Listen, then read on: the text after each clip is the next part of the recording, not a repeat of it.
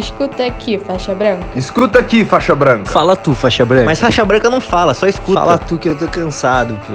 Esse é mais um episódio do Escuta aqui, faixa branca, do Jiu-Jitsu in Frames com Mayara Munhoz.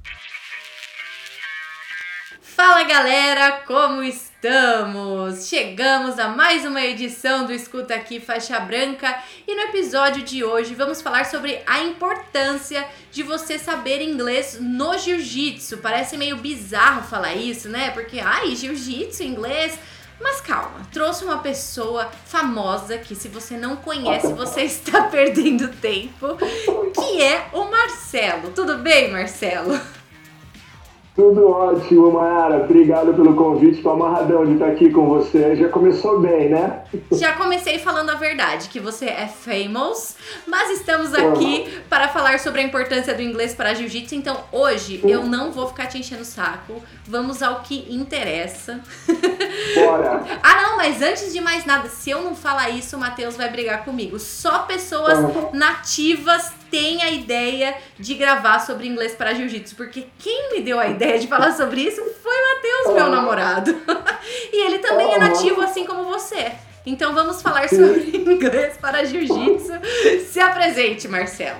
Quem é você? Cara, obrigado, obrigado, Mayara. Eu sou, eu sou apenas mais um. Uh, eu ensino inglês e nos últimos anos tenho especializado cada vez mais uh, no inglês para jiu-jitsu, porque existe existe uma demanda, né? Ah, o, pessoal, o pessoal quer morar fora, o pessoal tem interesse em se profissionalizar e tal, e o inglês é um dos quesitos uh, para isso. Então, nos últimos tempos, eu dou aula de inglês para todo mundo, mas nos últimos anos eu tenho tido, talvez pelo meu envolvimento com o jiu-jitsu também, eu tenho tido cada vez mais procura de professores e atletas que querem falar inglês porque entendem que o inglês abre certas portas. Então é, é, é, isso aí que eu faço, é isso aí que eu sou, um praticante de jiu-jitsu que fala um pouquinho de inglês e resolveu ensinar uh, pra galera. Eu, eu falo inglês, eu falo inglês uh, do jeito que eu falo porque eu morei a minha vida adulta inteira praticamente uh, nos Estados Unidos. Eu fui para lá com 22 anos e voltei aos 40, né? Então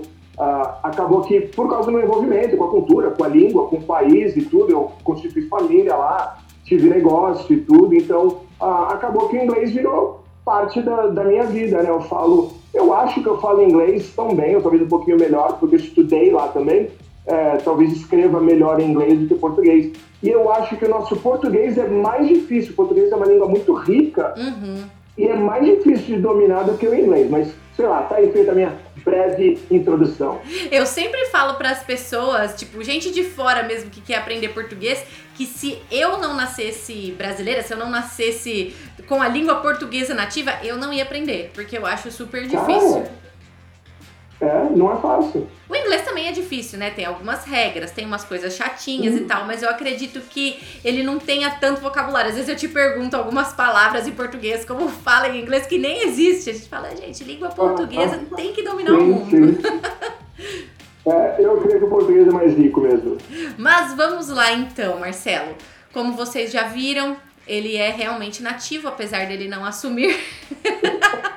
Mas o Marcelo tá aqui para falar justamente sobre a visão dele. Eu acho que é legal a gente falar sobre isso, que é uma coisa que a gente tava falando antes, né? Eu acho que inglês para jiu-jitsu, claro que é legal a gente mostrar isso pro faixa branca, é, principalmente que tá começando e que não entende o quanto o jiu-jitsu tem crescido fora do Brasil, mas também para todo uhum. mundo que tá no jiu-jitsu e tem vontade de alguma forma de crescer tanto dentro quanto fora do Brasil, ou até, por exemplo, patrocínio, pode ser que exista uma marca de fora que queira entrar em contato com a pessoa que está aqui no Brasil e aí como que ela vai se comunicar. Então fale você, assim, a sua visão de qual é a importância de, de um atleta de jiu-jitsu é, saber inglês.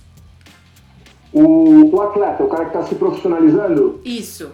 Então, esse cara, acho que já começou a, a, dar a dica, né? Esse cara, hoje em dia, existem muitas portas abertas, uma delas é de, de patrocínios, né? A gente sabe a importância de um patrocínio uh, ah, para o atleta, você ter esse apoio mensal, anual, para você poder se dedicar somente uh, aos treinos, à sua evolução como atleta, em vez de estar tá se preocupando com quantos boletos estão vencendo. Né? É, é crucial. E quando você tem uh, somente um idioma, você acaba fechando o leque dentro do seu país ou daqueles países que falam a sua língua. Quando você adiciona ao seu portfólio, às suas habilidades, é, o, o idioma mais falado no mundo, as portas de vários outros países se abrem. Não somente para patrocínio, mas também para competições, para um, competições, para não só patrocínio, eu perdi, perdi o fio da meada aqui, mas para seminários, era isso que eu queria isso. falar. Ah, para seminários, você, você tem uma certa ascensão como atleta, você começa a ser é, chamado para ensinar aquilo que você sabe, passar o seu conhecimento em vários países do mundo. Você tem essa possibilidade. Aí vai depender de outras coisas, como você se porta dentro da, da cena, como você está nas suas redes sociais, a sua visibilidade e tudo. Mas você tendo essa habilidade de falar inglês, se comunicar, você pode gravar, por exemplo, é, vídeos de instrução, ensinar as suas técnicas por vídeo. Nós temos aí algumas companhias que fazem isso. Nós temos, uh, por exemplo, companhia agora no Brasil, BJJ, uh, o BJJ Flex, lançando conteúdo também, e tudo isso vai adicionando ao seu portfólio, abre muitas, muitas portas para o atleta. Vou fazer seu merchan, Marcelo. Toda terça-feira, às 8 da noite, faz live lá na BJJ Flix ensinando inglês para jiu-jitsu. Então, se você não assinou a plataforma, tá perdendo. Porque Marcelo ensina. Tá Gente, o Marcelo é uma mão na roda. Ele ensina assim na internet, live, você, assim, sentadinho, terça-feira na sua casa, vai lá aprender com o Marcelo. Merchan feito. Obrigado, Jabá feito. Obrigado, Mike. Mas uh, é legal que as aulas ficam lá guardadas, a gente está começando uh, mais para o iniciante, assim, ensinando algumas expressões, ensinando algumas coisas mais básicas, uh, usando o jiu-jitsu, que é muito legal, né? A gente está comentando, sei lá, de preposições, e aí a gente usa um vídeo de luta, né? Ou um vídeo de instrução para poder uh, ensinar, porque aquilo que você tem interesse fica mais fácil de você aprender, né? Acho que todo mundo lembra daquele, daquele professor, sei lá, de química, que você já tinha dificuldade e o cara falava lento e não tinha uma aula legal, e aí no final das contas você passou e não aprendeu nada. Acho que todo mundo tem uma experiência assim, né? Com certeza. Eu acho que a melhor maneira de você aprender outra língua, né? Qualquer coisa, mas como a gente tá falando de idioma, é você aprender uhum. de uma maneira que você goste, né? Então, Sim. tipo assim, se você é praticante de jiu-jitsu, eu acredito que não há melhor maneira do que você aprender do que no meio do jiu-jitsu. Né? Eu já falei com você sobre isso, mas a minha forma de treinar o inglês é ouvir podcast de jiu-jitsu em inglês, porque é uma coisa que me ajuda muito. Eu que não sou essa pessoa que assisto muito filme e tudo mais. Então, tipo assim, além de estar tá aumentando meu skill, um grau pra mim. Um grau. Com, com o jiu-jitsu, porque ouvir entrevistas, tipo, me ajuda também na minha profissão e tal. Uhum. Eu tô melhorando no, no inglês também. Eu acho que é um casamento perfeito, assim, para quem não sabe nem por onde começar. Sim, ah, totalmente. O meu sonho, o meu sonho, Mai, é quando o aluno esquece que está fazendo aula. Ele está ou jogando, se entretendo, ou aprendendo jiu-jitsu e o inglês está entrando meio que por osmose, uhum. sabe? Você nem está se tocando, mas as palavras estão, é um nível de engajamento mais alto. Né? Você está simplesmente consumindo algo e as palavras estão sendo fixadas, as, as collocations, né, as colocações estão sendo uh, fixadas também, e você não está nem percebendo. Sabe quando você tem aquele clique que você fala, meu, nem sabia que eu sabia isso, Sim. porque você aprendeu dessa maneira. Sim. Esse é o meu sonho. A gente trabalha para isso, né? Nem sempre acontece, mas muitas vezes acontece, que é muito legal. E você tem um método de ensino? Você tem uma metodologia? Como que funcionam as suas aulas? Cara, então, eu tenho um método, tem alguns pilares que eles são inegociáveis, né? Ah, que é a questão, por exemplo, de trabalhar todos os dias, porque ah, o que acontece nos métodos tradicionais é que a pessoa, ela trabalha um dia, ela vai na aula e, e curte a aula até, não precisa necessariamente detestar a aula, só que aí ela não vê inglês até outra aula.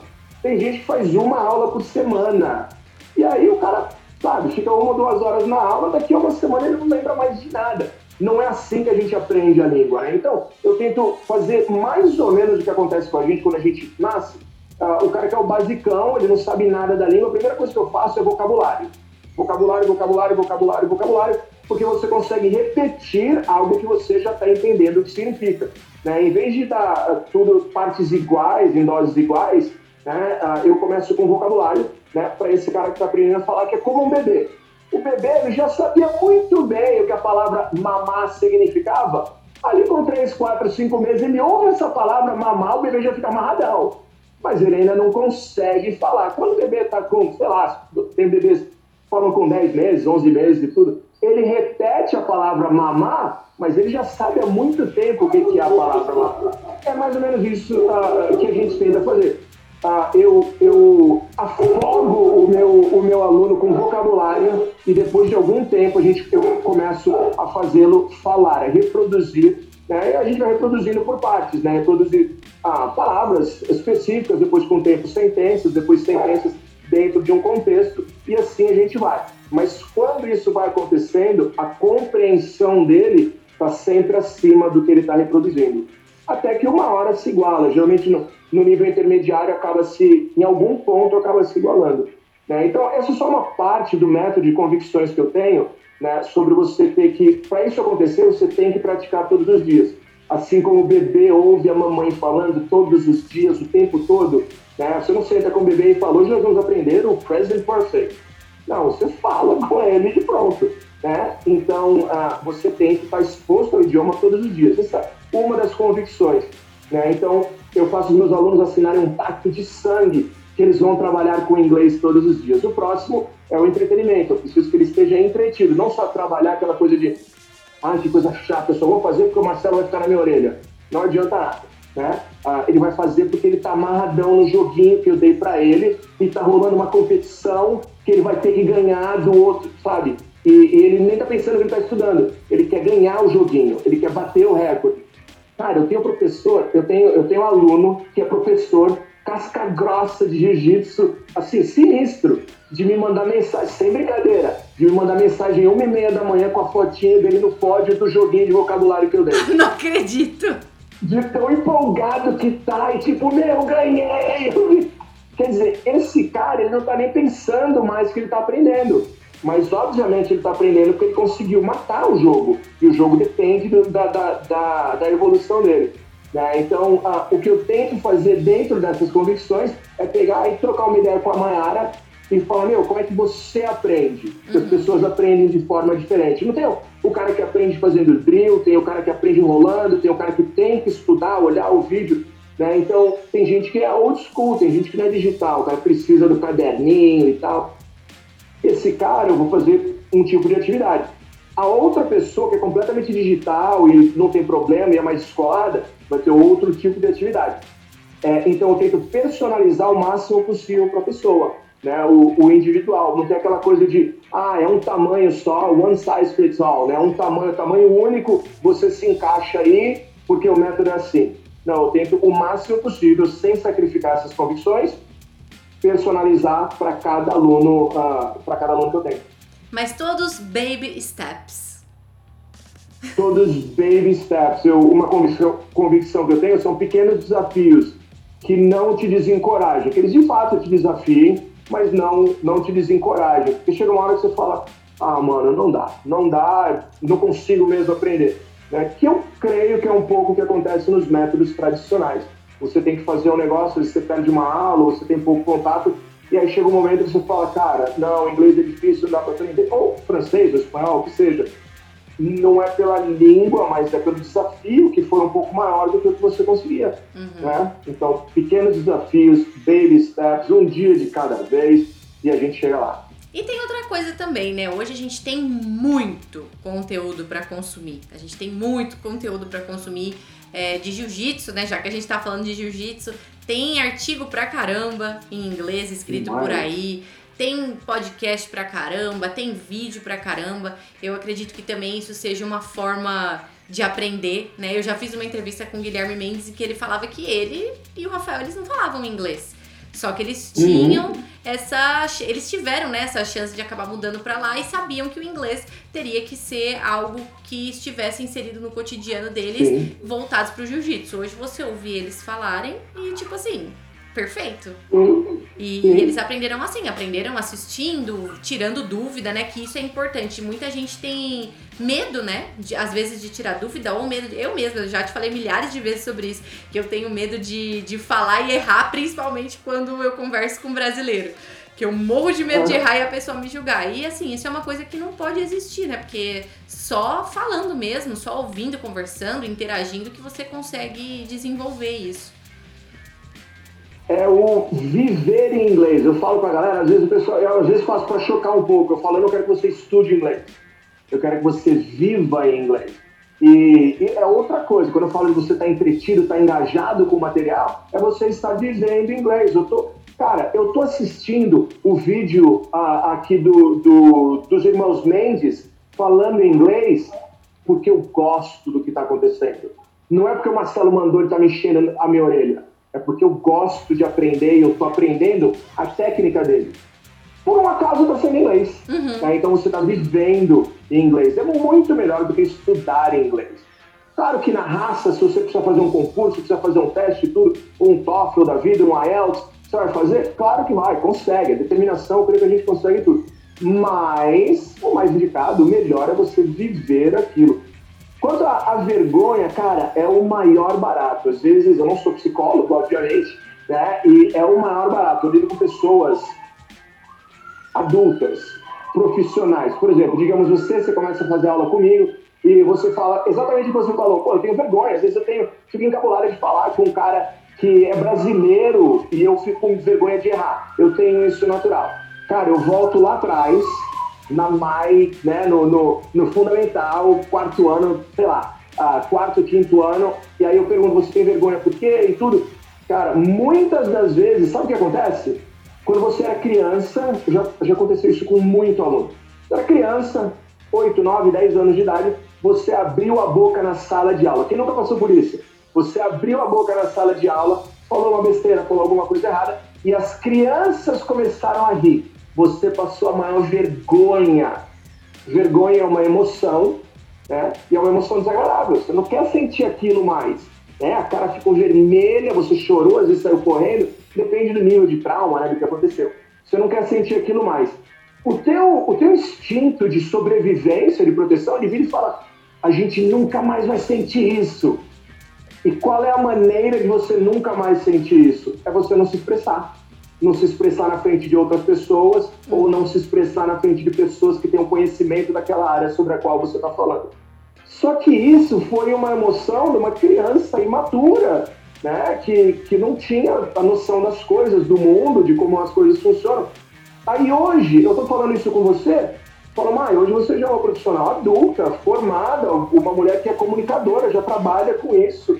Ah, por que, que uma coisa que aconteceu há mais de 20 anos está te prendendo hoje?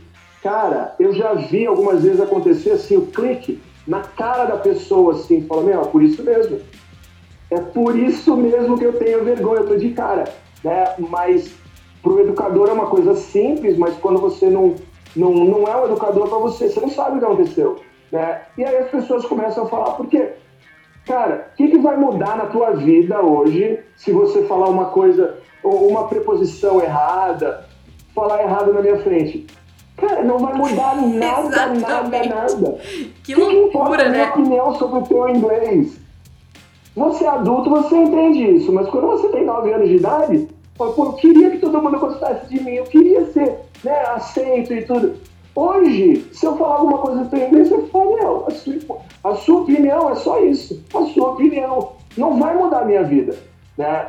E, e aí você começa a se soltar um pouco mais, porque você entende que não tem essa magnitude que tinha há, sei lá, 20 anos, 30, Pois é, olha que loucura. Eu, comunicadora, entrevistando pessoas, boto a cara no YouTube, mas não falo inglês com meu namorado, porque eu acho que ele vai me julgar. Que loucura. Cara, não faz o mínimo, não faz não o mínimo faz. sentido. E assim, uma pessoa não é uma pessoa estranha. É uma pessoa em quem você confia, é uma pessoa que você sabe que tem carinho, afeição por você, que não quer te machucar e bate essa vergonha que é irracional, ela não é uma coisa racional, ela não faz sentido né? Mas é, você tem que controlar as emoções, acho que tem um paralelo com o jiu-jitsu aí. Uhum. As emoções acontecem, mas a gente está em controle das emoções. E o lutador emocional, ele sempre acaba perdendo, né? Ele sempre acaba entrando em problema, uhum. ou problemas que ele poderia ter evitado, né? A gente tem muito no MMA, né? O cara, em vez de manter a estratégia, ele toma um soco e fala, mano, eu vou devolver. Cara, mas a estratégia era você botar ele para baixo. Como assim você vai devolver? Joga pela janela a estratégia. É emoção que, que joga o racional pra, pra, pela janela. E uma coisa que eu acho que é muito importante também a gente citar, né? Que às vezes as pessoas se cobram de não errar. Eu não posso errar, eu não posso errar. Porém, essa não é a língua nativa das pessoas, né? De nós, né? Nós brasileiros, nossa língua nativa não é o inglês. Então, é claro que a gente vai errar, principalmente se a gente não convive com nesse, se a gente não convive nesse meio, né? Por exemplo, a gente vive no Brasil. Você, pô, você viveu a maior parte da sua vida adulta lá fora e tudo mais. Então, com certeza, você, você que vive isso 100%, assim, quase que 100% do seu dia, vai ser mais difícil errar. Mas eu, que sou uma pessoa que mora no Brasil, como que eu não vou errar? Eu não tenho essa vivência, até português. Eu erro às vezes, até, sabe quando dá tilt mental? Exatamente. Então é não se cobrem como nativos, quando na verdade vocês não são nativos, certo? Claro, é, é uma cobrança que é injusta. É uma cobrança que é injusta com você mesma. né? Quando você faz isso, você está sendo unfair, está sendo injusta com você. Não é uma coisa nem que os outros estão impondo. Você está colocando uma cobrança que é, ela é fora da realidade, ela não é realística de maneira alguma. Né? Você tem que ter cobranças realísticas, que é o seguinte: eu quero melhorar o meu inglês, eu quero falar cada vez melhor, mas nunca o objetivo deve ser, na minha opinião, eu tenho que falar como um nativo. Exatamente pelo que você falou. Eu não sou nativa. né? Então, sotaque não tem problema. Eu acho que uh, erros não tem problema, a menos que você. Depende do contexto. No contexto acadêmico, eu acho que erro faz diferença. Né? Uh, até porque tem alguns, algumas áreas que você precisa ser o mais preciso possível, o mais uh, um, claro possível. E se você comete alguns erros, às vezes cria ambiguidade, tudo, eu entendo isso. Mas o erro comum, até como os que a gente comete em português, não tem problema, sotaque não tem problema. O mais importante é comunicação, que é o que está acontecendo? Ele está me entendendo? No nosso caso, ele conseguiu entender a minha instrução para ele? Ele entendeu que esse conceito da, da norte-sul é importante, que ele vai perder a posição se ele não fizer isso? Se você conseguiu comunicar isso, aí entra gestos, entra expressão facial, não entra só a, a língua, né? Você conseguiu comunicar isso, já tá legal. Ah, é uma licença para você nunca melhorar o seu inglês? É claro que não. É claro que não. Tem raspagem de grosseria que funciona? Tem, mas pô, você vai querer ser grosso para sempre, bicho. Exatamente. Nunca vai querer, nunca vai querer refinar a sua técnica, você nunca vai fazer um drillzinho, nunca vai fazer uma aula particular, nunca vai fazer um treino a mais sabe? É, acho que a gente não precisa argumentar essa mentalidade, né? Exatamente. Então, faixa branca, não se cobre de dar leg lock. Tá tudo bem se você, faixa branca, não souber dar um leg lock, porque sua hora vai chegar. Mas pratique. Baby steps. Aham. É hora de, né, de uma saída de quadril e tudo, um estrangulamento da guarda fechada, né? Tudo tem a sua, tudo tem a sua hora, né? E no inglês ah, eu creio que não é diferente. E pro faixa branca, eu posso falar só um pouquinho sobre isso? Sobre Claro. crescer dentro do jiu-jitsu?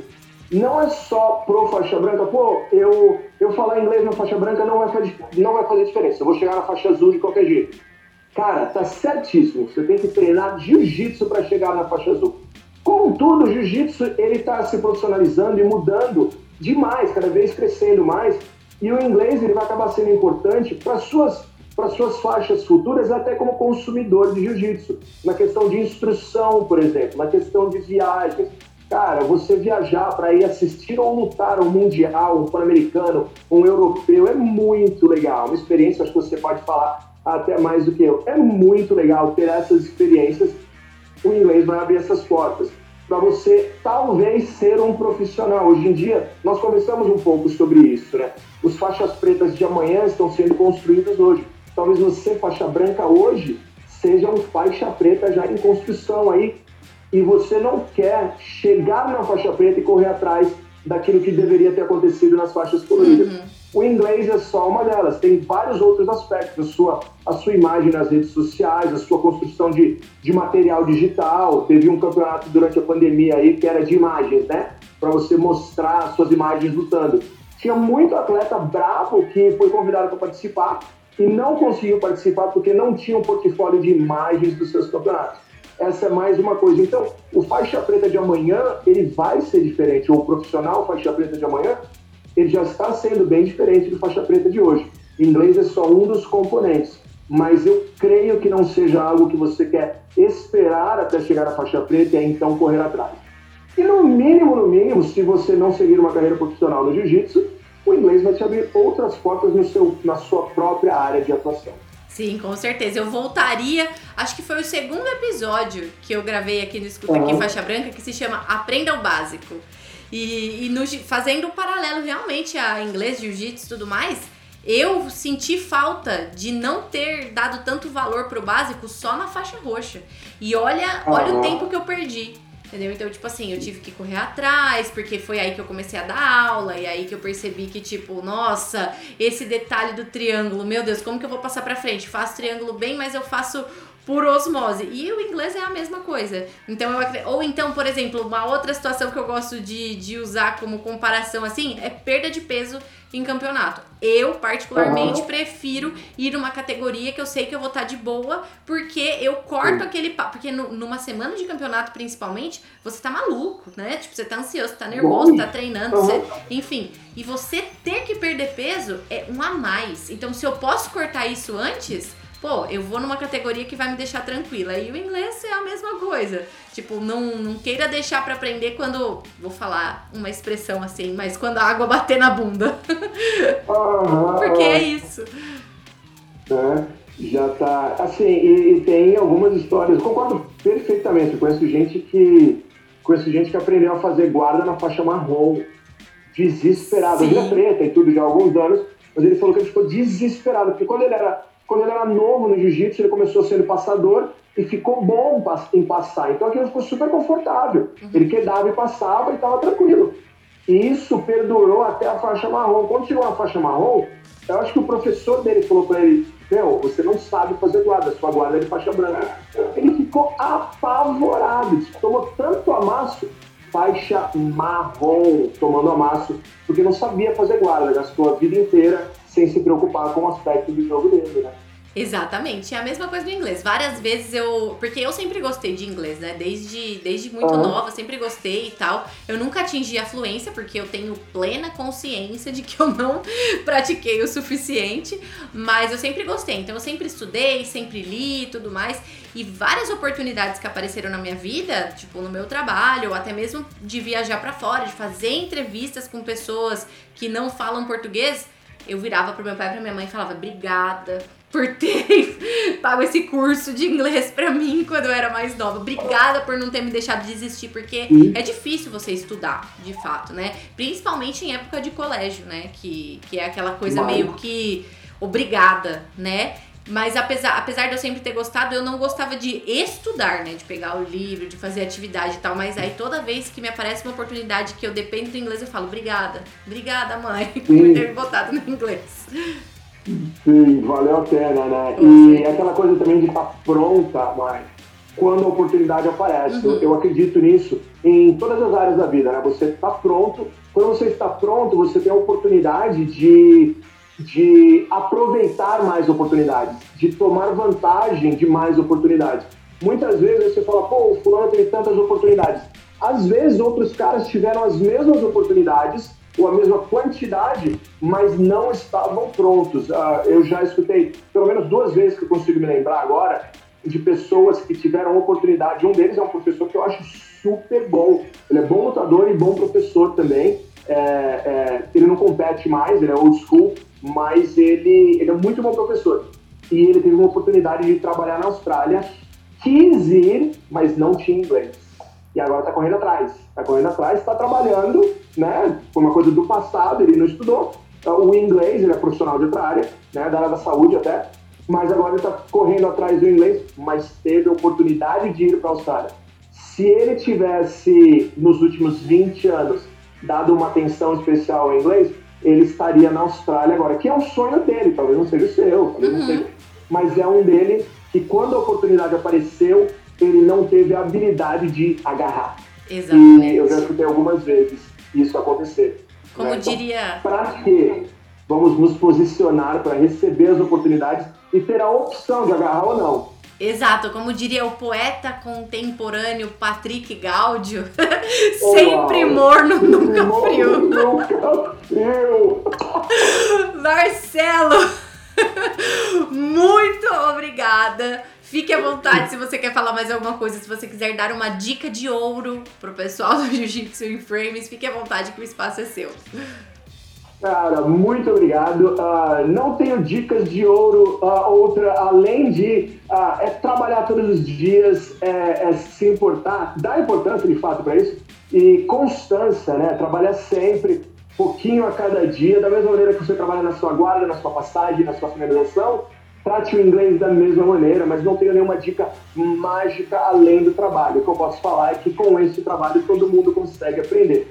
O que eu realmente queria falar é, eu queria te dar os parabéns, não só pelo trabalho, pelo Jiu-Jitsu em Frames, por tudo que você tem feito, mas, cara, pela nova, pela nova cara do, de tudo. Do escuta uh, do, do Jiu-Jitsu em Frames, de tudo que você faz. Ficou muito legal. Uh, eu acho que é só uma prévia do que 2021 vai ser. É muito legal uh, assistir a, a tua ascensão, o teu progresso eu tô amarradão de ver o que você tem feito e tem uh, tá fazendo pelo mundo do jiu-jitsu aí. Thank you so much, Marcelo. Você estará com o meu novo fundo aqui no Escuta Aqui Faixa Branca. Olha que emoção.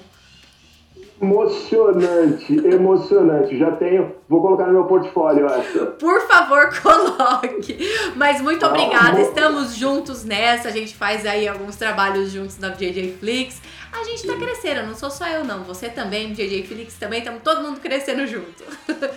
Aí.